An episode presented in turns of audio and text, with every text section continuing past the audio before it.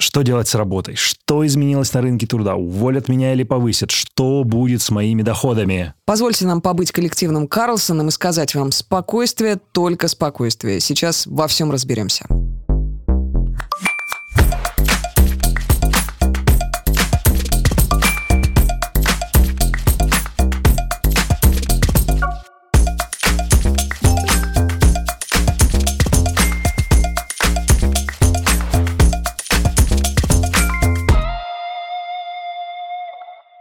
Вы слышите двух любопытных транжир, Илину Тихонову, Антона Маслова, и слушаете, прикладываете легкий подкаст «Газпромбанка» из студии «Гласно» о сложных ситуациях с деньгами. Этот эпизод не будет резать по-живому, а наоборот будет залечивать раны и успокаивать, потому что мы поговорим о том, что сейчас происходит на рынке труда, что не изменилось, что изменилось, и какой стратегии придерживаться в ближайшие месяцы, чтобы не только преуспеть в карьере, но и сохранить свое ментальное здоровье. Поможет нам в этом Роман Тышковский, управляющий партнер компании по поиску руководителей высшего звена Оджерс Бернсон. Давайте начнем. Роман, привет. Привет. Привет. Спасибо, спасибо, что пришел. Да, вначале мы говорим довольно заезженные фразы, я полагаю. Давайте сразу с места в карьер А давай. начнем, да? Короче, что сейчас происходит на рынке труда? С одной стороны, нам говорят, что ждет нас некоторая, мягко скажем, стагнация, а с другой стороны, вроде как, опять же, кризис, время возможностей, мы повторяем это из выпуска в выпуск. И как раз часто можно как-то очень отчаянно прекрасно трудоустроиться или найти для себя новую нишу. Вот где правда, на твой взгляд? Что происходит на рынке, это вопрос очень общий. Это в плане, что, как обычно, а что происходит в больнице? Ну, кто-то выздоравливает, кто- кто-то умирает. У кого-то температура поднялась выше 40, у него лихорадка, а у кого-то в морге опустилась. И не очень хорошо. Есть индустрии, у которых все ок. Есть индустрии, которые прям растут, растут, растут и усиленно нанимают, берут, видят возможности, о которых можно Дай-ка говорить. угадаю, не IT ли отрасль? Не, можно сразу Разные. предметно, у кого Ну, сейчас как все окей. Ну, например, у большого количества IT-компаний все великолепно. Мгм. у большого количества компаний, которые занимаются дистрибуцией и логистикой, Мгм. и которые перестраивались раньше на азиатские рынки, все шикарно. У компаний, которые занимаются консалтингом для выхода на другие рынки дружественных стран, Мгм. которые делали это раньше, много, все великолепно и так далее. Я думаю, что если мы начнем сейчас копать, ну, мы увидим, что, что их ну, довольно большое количество. Меняются собственники у ряда компаний, меняются форматы взаимодействия. Ну, то есть жизнь продолжается в этом плане, как не кажется это странным с точки зрения, ну, вот в текущей реальности, да, она продолжается. Когда у тебя уходит с рынка часть игроков, то на другую часть игроков ложится большой поток новых клиентов. И спрос на русских дизайнеров, которые делают одежду, феноменальный. Притом не просто на дизайнеров, которые могут сделать одежду, а которые могут сделать массовую, качественную одежду сразу. хорошего уровня с небольшой ценой, но гораздо лучше, чем белорусский трикотаж. Вот на этом стыке компания 12 Stories, ну, например, очень хорошо растет. господину Хохлову. Да. Ваня ну, должен очень хорошо расти. И таких, как Ваня, условно, очень много. Слово «очень» и много э, меня могут закидать помидорами, хотя, кстати, помидоры в, в России очень хорошие. Вот. А при всем при этом, ну, это ж так работает. Поэтому рынок, он, если мы говорим про рынок западных компаний, не международных, а западных, там все грустно. Более тысячи компаний покинуло Россию, а они до сих пор платили или платят деньги своим сотрудникам. Некоторые полностью закрылись, но выплатили, например, 3, 6, я знаю компании, которые выплатили 15 зарплат а, при уходе. Но это же не вопрос только про деньги. Конечно, нет. Ну, люди должны дел- что-то делать. Экономика движется на вере в будущее. Экономика движется на том, что ты мечтаешь что-то со- сотворить, так или иначе. Мгм. Да, и Есть поэтому- у тебя оборотный капитал еще на это. А скажи, пожалуйста, вот по твоим оценкам, больше сейчас э, тех, кто выздоравливает, кто в палате интенсивной терапии, или тех, кто в морге? У нас целом еще есть э, ИВЛ. Я думаю, что сейчас больше тех, кто пока болеет, и диагноз не до конца понятен. Мне очень интересно, вот те специалисты, которые работали на западные компании, как говорил один эксперт у нас в эфире, те рабочие, которые работали на фабриках для Икеи и делали вот эти деревянные кровати с непроизносимым названием, да, они сейчас пойдут, откроют свой цех и начнут делать такие же кровати, деревянные, только с нашим исконно русским названием Иван Кровать, там, не То знаю. есть, по его мнению, Икея мешала открыть эти... э, Икея мешала. Именно Икея мешала, а специалисты с вот этими навыками, икеевскими навыками, не знаю, макдональдсовскими навыками, да, и всех тех а, брендов, автобрендов в том числе, которые ушли, они сейчас как откроют свое собственное производство российское, да как а, сделают все еще лучше. Вот это правда или нет? Вот эти специалисты, они действительно востребованы, или их навыки были настолько узкоспециальные, настолько узко внутрикорпоративные, что им будет сложно найти работу на рынке? Их навыки востребованы, но для того, чтобы открыть свое производство, нужно иметь навыки не сборки кровати, а сборки бизнеса. Это чуть-чуть другой навык. И если он у человека есть, он накладывает на него то, что он получил, работая с Икеей и собирая хантунтан или какой-нибудь там синкунтун, да, не понял. Это китай-. Китайская Икея. Это китайская Икея, так мы же как бы переориентируемся на восток, что делать? Приходится учить новые слова. Так вот, если как бы, мы переориентируемся туда, и человек совмещает это туда, и так как в середине листочка стран по проценту предпринимателей среди населения разного уровня, то я думаю, что да, как и после 2014 года, когда у нас образовалось много фермеров, которые стали делать сыры, и эти сыры правда хорошие, ну вот российские Ну да. сыры, в большинстве своем, особенно мягкие, строчателла, бурата и так далее, они хорошие. Они точно не хуже ну, как большинства сыров, которые продаются, если мы не берем элитные сыры. И они удовлетворяют спрос населения российского или любого другого на 98%. Ну, а для остальных 2% остаются привозные сыры в чемоданчиках. Вот. Но с точки зрения того, что таких бизнесов стало много, после 2014 года, это факт. И многие из этих бизнесов успешны. И такое же может произойти в мебели, такое же произойдет в одежде, такое же произойдет в, во всех остальных направлениях. Но сказать при этом, что это заменит гигантские западные компании, ну, это смешно. Не-не-не, э, я сейчас даже не... не Просто не- количество людей, которые в этих бизнесах будет вос- востребовано, оно, ну, 15%, ну, 20% от тех, кто был занят. Поэтому, да, кто-то из этих людей, конечно, будет востребован. Подожди. Очень хорошо, у него все будет круто. Кто-то окажется неуспешен. Как бы мы ни любили развиваться и активно двигаться по жизни вперед, мы делаем это, честно говоря, не просто так, а чтобы обрести стабильность и уверенность в завтрашнем дне. В этом году многим из нас предстоит пройти через перемены. И одна из причин, почему «Газпромбанк» и «Гласно» издают этот подкаст – помочь вам разобраться в непростых отношениях с деньгами в этот период. Если пока вы слушали Романа, вы решились на изменения в карьере, то позвольте нам дать небольшую рекомендацию. Присоединяйтесь к команде «Газпромбанка» одному из лучших работодателей России, чтобы начать или продолжить строить карьеру. На этом месте вы можете сразу прервать меня и возразить, ну, это же банк, это же про финансы, это про дебет и кредит, или вообще про газ. Вовсе нет. Газпромбанк – это место, где люди и технологии встречаются вместе. На протяжении последних пяти лет банк реализует программу технологической трансформации. И меняется абсолютно все – от бизнес-процессов до корпоративной культуры. Уверенно можно сказать, что «Газпромбанк» строит цифровую организацию, где в центре инноваций – человек. Команда «Газпромбанка» – это уникальный сплав передовых технологий и неравнодушия. Именно поэтому, если вы отлично кодите, или умеете управлять проектами, или же умеете переводить с финансово-юридического на человеческий, то вас очень ждут в команде банка. В описании к эпизоду есть ссылка на портал с доступными вакансиями. Загляните. И даже если сомневались прежде, обязательно откликнитесь. Но мы сейчас говорим про людей, которые физически могли что-то делать руками, да, например, производители сыров, производители мебели, не знаю, там, автоцехи. Но мне почему-то, знаешь, первым, что приходит в голову, например, при уходе больших западных компаний, это такая прослойка, как бренд-менеджеры, какие-то категорийные менеджеры.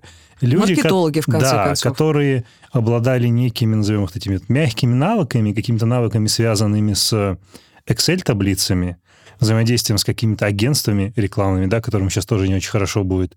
Что они должны делать? То есть они оказываются как бы между двух миров. Да все то же что- самое о чем-то. Ну, как бы у тебя ушло тысяча брендов. На самом деле ушло больше брендов, ушло там тысячи компаний. Брендов ушло там, не знаю, десяток тысяч.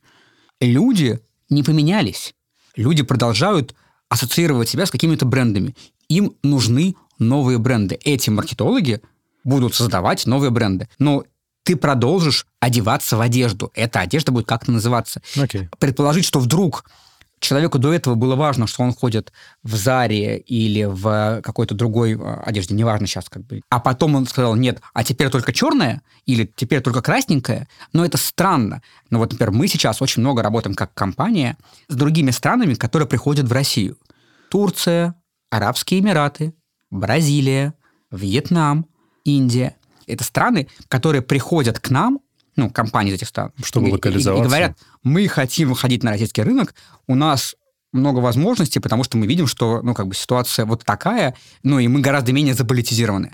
Более того, к нам обращаются европейские компании, которые сейчас выходят на российский рынок Которые прежде не были на нем. которые прежде не были на нем. И это компании второго, третьего эшелона, которые гораздо проще относятся к своей репутации, они не представлены на бирже, на них нет давления такого со стороны инвесторов, им не нужно показывать свою социальную направленность, и они выходят на российский рынок. Выходят шведские компании, немецкие компании. Это те, с кем мы взаимодействуем. Поэтому я бы здесь тоже был, ну, как бы в какой-то мере ну, в актуальности и в адекватности. Да, мы находимся в, в эпицентре понятного шторма, и от него хорошего ничего не будет. Но это не значит, что конкретным, ну, как бы в конкретных блоках все совсем У всех все плохо, да. Ахтунг. Нет, есть прям конкретные штуки, Класс. которые, которые развиваются. И вопрос еще, ну, как бы твоего мышления. Ты ищешь, как бы, что все черненькое, так же как плохо, что когда ты ищешь, что Всё все беленькое. беленькое, да. Вот. Но когда ты когда смотришь цветной телевизор, да, то гораздо приятней. Кого увольняют сейчас? Увольняют бескомпромиссно. Вот в основном. И кто с большим трудом, возможно, на твой взгляд, сможет найти работу вот в ближайшее время? Вот кто за бортом вот, этой, Кто-кто? вот этих обстоятельств? Мы? Не, не хочется. Кого? Сережу. Ну, это слишком общо, Да, да? ты хочешь, ты хочешь универсального ответа на вопрос, кого Я хочу уволь- понять, кто в кого- зоне- кто- кого кто в зоне риска Все вот в зоне риска. в В, зоне риска находятся базово все, потому что в том шторме, который продолжается, он же не закончился, он как бы ситуация меняется. Да. Курс доллара между нашими подкастами изменился в два раза.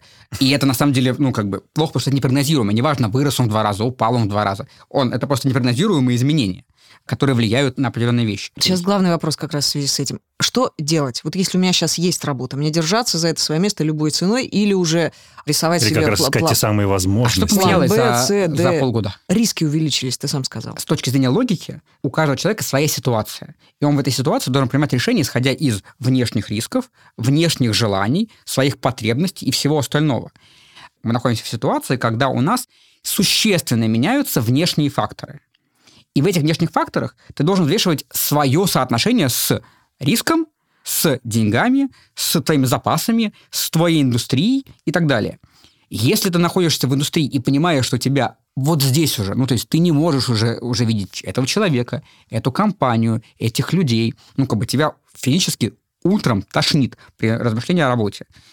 Даже если риск, что ты будешь искать работу дольше, я все равно скажу, уходи. Потому что сейчас ситуация, где найти работу можно. Это будет более сложно, это будет более рискованно, люди принимают более сложное и долгое решение, уходи. Потому что внутренняя ситуация, когда ты сам себя разрушаешь, неправильная. При этом брать на себя риски или не брать очень сильно зависит от твоего инвестиционного риск-профиля. Только вот как бы. Инвестиционного риска Да, просто этот инвести... это инвестиция с себя, своего времени. Смотри, вот есть человек, его тошнит, он не может уже ходить на эту работу. У этого человека есть ипотека, у этого человека есть дети, есть жена, которая сидит с этими детьми. И он видит, что сейчас происходит на рынке труда, да. Ему, конечно, классно и очень хочется послушаться э, вот этого совета, э, повысить свой риск-профиль и уй- уйти в никуда. Я не говорю, что нужно Но- повышать профиль. Я к тому, что нужно еще несколько условий для того, чтобы вот так решиться на смену работы, да, и прежде всего это подушка безопасности достаточно солидная на себя и на всю семью. Потому что, как ты совершенно верно сказал, неизвестно, сколько ты будешь искать эту работу. Это же замкнутый круг. Находясь в таком состоянии, ты не сможешь найти себе новую работу, потому что в таком состоянии ты мало кому нужен. А чтобы из этого состояния выйти, тебе нужно с, с этой работы уйти. И вопрос, ну, как бы, хватит ли тебе ресурса, не только финансов, но и Ну, другого, силы воли в разорвать этот круг. И это тоже важная штука. Найти работу, если ты на тонком, если ты напряжен очень сильно, если ты ненавидишь множество вещей, если тебя очень легко качнуть, и параллельно работая в том месте, и еще искать работу, это тоже важная, ну, как бы функция, она занимает время. Непросто, когда мы говорим про рынок работодателя, а не рынок кандидата, потому что мы жили в рынке кандидата. Кандидат в большинстве своем принимал решение «хочу или не хочу». Безработица была феноменально низкая, потому что по факту те работники, которые были в компаниях, которые принимали решение оставаться, не оставаться, платили зарплату, сейчас приняли финальное решение. Это не значит, что всех людей уволят, ни в коем случае. Пойдет новый собственник, и этот новый собственник в течение двух, четырех, шести или 12 месяцев в зависимости от того, как у него составлен контракт на покупку, потому что там часто участвует государство, которое говорит, эгегей, стопе, никуда вы не пойдете, да, вот ты, ты, ты останься, в формате, что нельзя увольнять людей. Ты покупаешь с обременением, с социальным обременением. Но это обременение заканчивается когда-то, и они начнут менять людей. У нас так или иначе будет падение. У нас по всем прогнозам падение ВВП будет от 8 до 14 процентов. Это очень много, поэтому безработица будет расти. Так или иначе, надо готовиться к какому-то следующему периоду, к росту безработицы. Можно ли сейчас рассматривать для себя вариант, вот человек белый воротничок, сидит в офисе, вот его все достало, его тошнит по утрам а, от мысли о предстоящей работе. Можно ли сейчас позволить себе полностью перепрофилироваться? Вот он вспомнил, что в детстве он любил с дедушкой вырезать какие-нибудь деревяшки, не знаю. Он хочет стать плотником и пригодиться нашей новой экономике. Вот сейчас можно себе такой риск позволить? Ну, мне кажется, да, если короткий ответ чуть более широкий ответ. Это всегда сочетание нескольких факторов. Первое – это то, что у тебя есть сейчас, то есть чем ты заходишь в эту историю. Если у тебя ипотека с, там, не знаю, платежом 120 тысяч рублей, да, плюс двое детей, плюс кредитная машина. Ну, еще сейчас я как бы могу дожать, но ты понимаешь уже, о чем я говорю. Мне уже да? страшно. А, и при этом ты получаешь сейчас 160, что немало, но немного – у тебя жена не работает, или ты сам жена, а муж не работает. Ты сам жена. Вот. Я просто подумал, что мы, мы все время говорим про неработающую жену, хотя как бы Есть в моих кейсах довольно много неработающих мужей, которые, ну, вот, знакомых. Итак, я сам жена. Да, вот. И я не работающая жена. Вот. Да, это я. Так вот, да, в этом случае, ну, у тебя одна история, и, возможно, ты не можешь себе позволить эту историю. С другой стороны, если ты человек, которому, там, не знаю, 32 года, и работая юристом за последние 7 лет, ты, в общем, понял, что это не очень твое. Ты просто ходишь в гигантскую корпорацию, читаешь контракты, они скучнейшие. Ты не приносишь никакой добавленной стоимости для Вселенной, потому что ты правишь одни и те же контракты постоянно и доказываешь, что в пункте 6 под пункта 4 необходимо поменять в на на. Ну, как бы, и в этом случае, да, ну, как бы, если ты можешь себе это позволить, да, конечно, потому что базово хороший плотник на хорошем частном предприятии будет получать больше и делать более полезную работу. Главное, шансов у него будет выше. вырасти в суперплотника и стать, там, не знаю, начальником цеха, а потом, возможно, даже, если у тебя откроется предпринимательский талант, открыть свою мастерскую по производству мебели, огромный, ну, как бы, шанс. Но в этом плане мы можем стать примером, мы можем пойти по примеру как бы латиноамериканских стран, что не очень хорошо в части экономики, то есть такого кустарного производства. Ну, гаражная экономика, собственно, да. Да, да. а можем пойти по пути Америки, что называется, центральных штатов Америки, которые в середине, да, где очень много своих производств, и люди спокойно живут, и они получают от этого удовольствие. Она тоже в какой-то мере гаражная, просто но она более высокого уровня с точки зрения качества реализации mm-hmm. станков, э, итогового оборудования, клиентской базы и всего остального. Если кто-нибудь сейчас делает ремонты, я счастливый человек. Я делал первый ремонт в 2014 году, второй в 2022. Да, больше я делаю... После февраля, я надеюсь, ты уже начал, да? Нет, я начал раньше как раз. И я, я начал раньше марта И унитазами 14 закупился, который сейчас в дефиците? Я много чего закупился, Успел. но вот, например, у меня, у меня довольно большая квартира, и там много мебели, сделанной на заказ, ну, физически. Так вот, 8 лет назад вся мебель, которая делалась на заказ, была, в общем, ужасная ну, то есть в России. И мы все, все закупали там и везли контейнерами в Россию из э, прикольных американских компаний, недорогих совсем, это были ну, компании среднего уровня, типа Crate Barrel, то сейчас мне не потребовалось ничего, мы все заказали в России. Почти вся мебель, кроме, там, не знаю, может, парочки вещей, сделана у меня в России. Класс. И это за 8 лет. И в этом плане, конечно, это гигантский скачок вперед, просто гигантский. Это вдохновляющие а, эти такие штуки, да? Это вообще супер вдохновляющий диалог получается. Я чуть-чуть еще только спрошу, потому что меня прям манит вот эта идея Давайте стать спустимся на землю. Плотником. Ну, то есть мы да. какую-то супер мета-штуку обсуждаем. С чего начать смену вот этого трека? Вот когда ты полностью на 180 градусов меняешь свою профессию. Когда тебе грозит увольнение, или ты опасаешься, что он тебе будет грозить, или просто все надоел? Любую ситуацию нужно начинать с аудита. Да, то есть аудит себя. Что умеешь, что не умеешь. Например, спросить людей вокруг себя, что, как им кажется, ты делаешь лучше всего. В чем ты хорош? В чем ты не очень хорош? Где, на их взгляд, у тебя зона роста? Честно выписать на бумажку, что за последнее время ты делал хорошо, что приносило тебе удовольствие. Этот документ, отчет про самого себя, позволит тебе понять, с чем взаимодействовать. Ты можешь делать это не сам. Есть карьерные консультанты, которые могут помочь тебе это сделать. Есть психологи, которые могут помочь тебе по это поговорить, или коучи. Есть просто, ну, как бы на YouTube или на Рутюбе, или даже в ВК э, Ты хорош. ролики, которые позволяют тебе увидеть ну, какие-то новые вещи. Это первое, что нужно сделать. Второе, нужно, ну, по сути, почитать X статей, более-менее бизнесовых, чтобы понять, в каких индустриях есть движняк, есть жизнь. То есть тот, кто получил прилив денег, э, заказов, э, некой как бы уровня энергии фокусирования от текущего и кризиса. отлив западных конкурентов, например. Ну, это я по это говорю. То есть кто получил. Там, неважно почему. Вот он кто-то получил. Да, вот теперь это вот так. Ты можешь на этом заработать или, не, или можешь не заработать. Выбор твой. Поэтому если ты проанализировал это, понял, как это работает, примерно решил, окей, я хочу делать вот это. Мне кажется, что вот эти компании, не знаю, в агропромышленном холдинге сейчас будут бенефициарами. Идти к ним и говорить, я хочу это делать, или мне нравится, или отправлять резюме, или ходить на собеседование. Процесс-то, в общем, ну, он простой. Не поменялся даже. Да, он не поменялся. Просто это вопрос фокусировки внимания. Знаешь, что интересно? Ну, вот говоря про рынок того, что сейчас рынок работодателей. В процессе самого что-то в итоге изменилось, поиска подбора сейчас? Рекрутеры, хедхантеры стали на что-то больше обращать внимание, на что прежде они не обращали, например или стали беспокоиться о чем-то, о чем они прежде не беспокоились? Какие-то критерии вышли на более приоритетный план, которые не были прежде? Хороший вопрос. Я задумался. Я не знаю, были ли какие-то системные изменения. Я думаю, люди стали больше обращать внимание на вот ту самую стрессоустойчивость, про которую все писали в, Это э, просто в своих, своих резюме.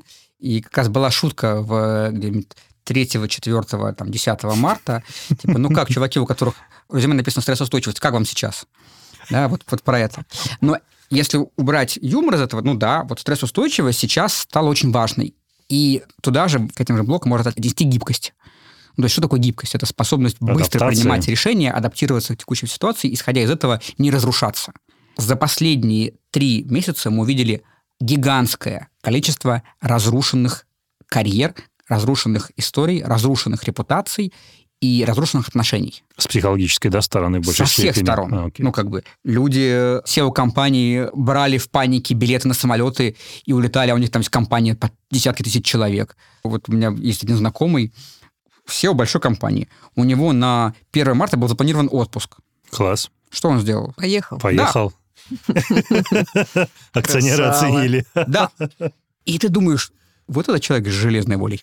Да, как бы сказал жене, что в отпуск, и поехал в отпуск. И люди, которые исчезали из эфира, от них компания ну, ждет. Раньше он раз в неделю выходил э, там, с письмами, рассказывал всем, куда мы идем, а тут тишина. Три месяца прошло, он не написал ни одного письма, кроме, ну, типа, вы держитесь. И вот таких кейсов, понятно, я говорю про топ-менеджмент, но, но они же на всех уровнях происходили. происходили.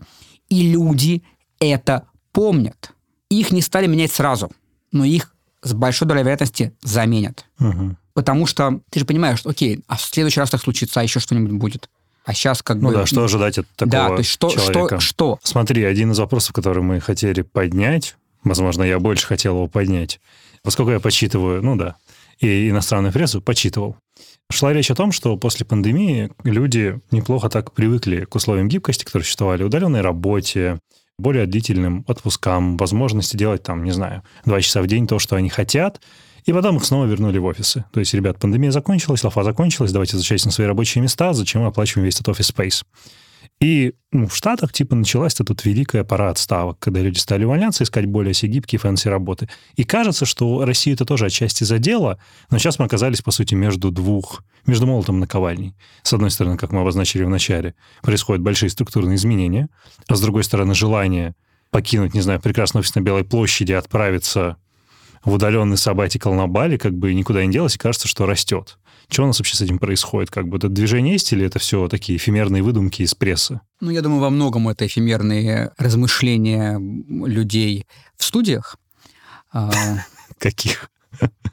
Йога-студиях. В разных, в разных э, студиях с микрофонами. Но есть вещи, которые абсолютно связаны с, с человеческой природой. Когда возникает кризисная ситуация, человеку хочется быть среди людей. Человек хочется быть среди своих, даже это угу. чуть более точное определение. Поэтому офисы для многих людей, для многих коллективов стали Ну, пространством, такие, да? пространством, где ты можешь чувствовать себя относительно безопасно. Ты приходишь туда, ты общаешься со своими, ты пьешь с ними кофе, ты делаешь с ними общее дело за одним столом или, там, не знаю, за, в одном кабинете, в одном open space. Вы обсуждаете какие-то дела про будущее. И у тебя создается ощущение или на самом деле нормальной жизни. То, что сложно сформировать дома, сидя одному, в кабинете, на, за столом с экраном. Мгм. И то, что сформировалось в момент пандемии, это разделенное пространство, но совместная работа. Мы вместе готовим еду по зуму. Это осталось. Но ощущение необходимости общности стало гораздо более востребованным. Поэтому офис – это сейчас не только то, что управленцы хотят да, устукнуть по столом, как бы я хочу видеть вас здесь. Это еще и во многом потребность людей чувствовать какого-то рода энергию, поддержку, ну, какой-то вариант нормальности. Это нормальное слово Да. в данном случае. Мы как раз возвращаемся вот к этим, что ли, основам, но не потому, что это эффективней, а потому что это необходимо сейчас. Вторая история, связанная с удаленкой, она юридическая. Многие люди уехали из страны. Не то чтобы очень многие, но какое-то знаковое количество людей. И эти люди ну, как бы не подготовились, не перевели деньги, не, не нашли работу особо там и так далее. Они продолжают работать на российские компании, сидя там. И в этом плане что происходит? Они получают там зарплату. Прошло три месяца. Еще три месяца они там посидят, и они станут кем? Не Налоговыми резидентами. Нерезидентами. Да. А что это значит? Что-то повышенное налогообложение, я просто не они знаю должны детали. будут за- со всех своих налогов за этот год заплатить не 13%, а 30%. А. То есть доплатить еще 17% или 15%, если э, больше 5 миллионов рублей, в казну. А если они в этом году еще провели сделки с недвижимостью или с транспортом по продаже, то они должны будут заплатить налог Кстати, делать 30%. кстати, да. не с разницы, как резиденты, а со всей суммы, как нерезиденты. И это еще одна история. И люди этого не то чтобы как бы были к этому готовы, Мы про это не думали. да, ну и так далее. То есть множество вещей. И так далее. И поэтому возникает довольно большое количество ситуаций, при которой компании, как налоговые агенты, говорят, чуваки, все, конечно, хорошо, но вообще не очень. Поэтому давайте вы вернетесь. Они говорят, мы не хотим. Ну, тогда у нас как бы есть проблемы. У компании нет стресс-плана на, на случай, если треть менеджеров уедет куда-то и будет управлять из-за рубежа. И поэтому все эти изменения, они приведут в том числе к реорганизации внутренних корпоративных правил, которые будут. Это они будут не сейчас, они будут чуть-чуть попозже. Про внутрикорпоративные отношения как раз можно я еще спрошу? В начале года, когда HeadHunter награждал лучших работодателей 21-го, все эти лучшие работодатели говорили о фокусе на человекоцентричность, о том, что выгорание сотрудников э, становится для нас все большей проблемой, что мы должны быть такими человекоориентированными. Насколько сейчас это все вообще актуально? Вот это все обнулилось, и сразу тогда вдогонку второй вопрос. Этично ли сейчас хорошему работнику в достаточно устойчивой фирме просить о надбавке? Вот как сейчас вот такой разговор правильно построить? Ты попытался объединить в, в одном вопросе столько пластов, да, что прям я даже не Давай знаю, на как- два тоненьких пластика. я даже, даже не знаю, как, как зайти. Ну, Да. да, нет. Человекоцентричность осталась или ушла? Откуда взялась человекоцентричность? Она взялась из запроса поколений, да, которые работают. У людей был некий запрос на что-то, да, на то, чтобы там их слышали, что они не винтики в машине. Это поменялось за три месяца с точки зрения их потребностей в- в этом? Нет. Ответ на вопрос, стоит ли или не стоит это учитывать, зависит от того, а что вы хотите как работодатель от своих людей. Если вы хотите вернуться, ну, как бы постепенно в 1861 год или там до этого, и понимаете, что, ну, как бы, а куда же они у меня, у меня денутся? Пусть пашут, ну, можно так относиться. И в какой-то момент они даже, может быть, будут пахать. Но потом уйдут. Если вы хотите, чтобы они, ну, как бы были говоря, довольны, потому что доказано на уровне статистики, цифр и все остальное, что довольный человек приносит больше добавленной стоимости компании, чем человек недовольный, то ничего не поменялось для вас. Надо также Отлично. э, делать эту челове- человекоцентричность, просто исходя из текущих реалий. Наверное, ставить в обязательном порядке кикер в офисе не обязательно, да, а отменять ДМС не стоит. Нужно быть в реальности, но не менять стратегию. Вот Супер. это как, это как с- Отличный ответ прямо. И, пожалуйста, про при- прибавку. Можно, нельзя и какими словами? Вот коротенько. Я не знаю, насколько вообще, опять же, можно усреднять в таких вопросах.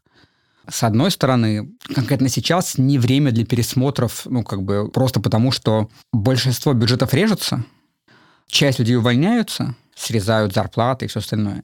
И идти в этот момент просить себе прибавку, Будить лихо.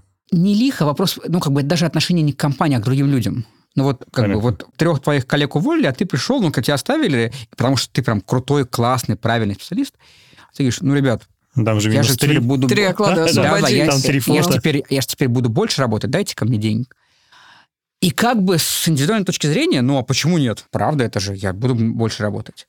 А с другой стороны, если бизнес компании падает, если все сложно, ну, нет у меня ответа на, на вопрос. Ну, мне кажется, этого Это каждый от случая человек, жестко. каждый человек сам принимает сами, да. решение, исходя из того, насколько он понимает, что компания часть, ну, как бы его жизни, Куча количество вводных. оправданий или наоборот, ну, как бы аргументов, почему это нужно сделать, он тоже у человека всегда велико, и он как бы в них абсолютно уверен, что это правда. И сейчас я скажу, нет, ни в коем случае, он скажет, ну, конечно, ему-то там легко говорить. Я не знаю. Это тоже ответ. Это прекрасный ответ. Рон, спасибо тебе большое. Хорошей нам всем работы. Вот, а- Хорошего а я еще один вопрос захотел короткий. Можно я воспользуюсь Давай. минуткой? Давай. Я уверен, что у тебя разрывался телефон. Типа, Ром, что делать? Кажется, все пропали. Что у тебя чаще всего спрашивали? Первый вопрос популярности был «ты где?». Это был самый первый вопрос. Вот. Наверное, был вопрос, что происходит.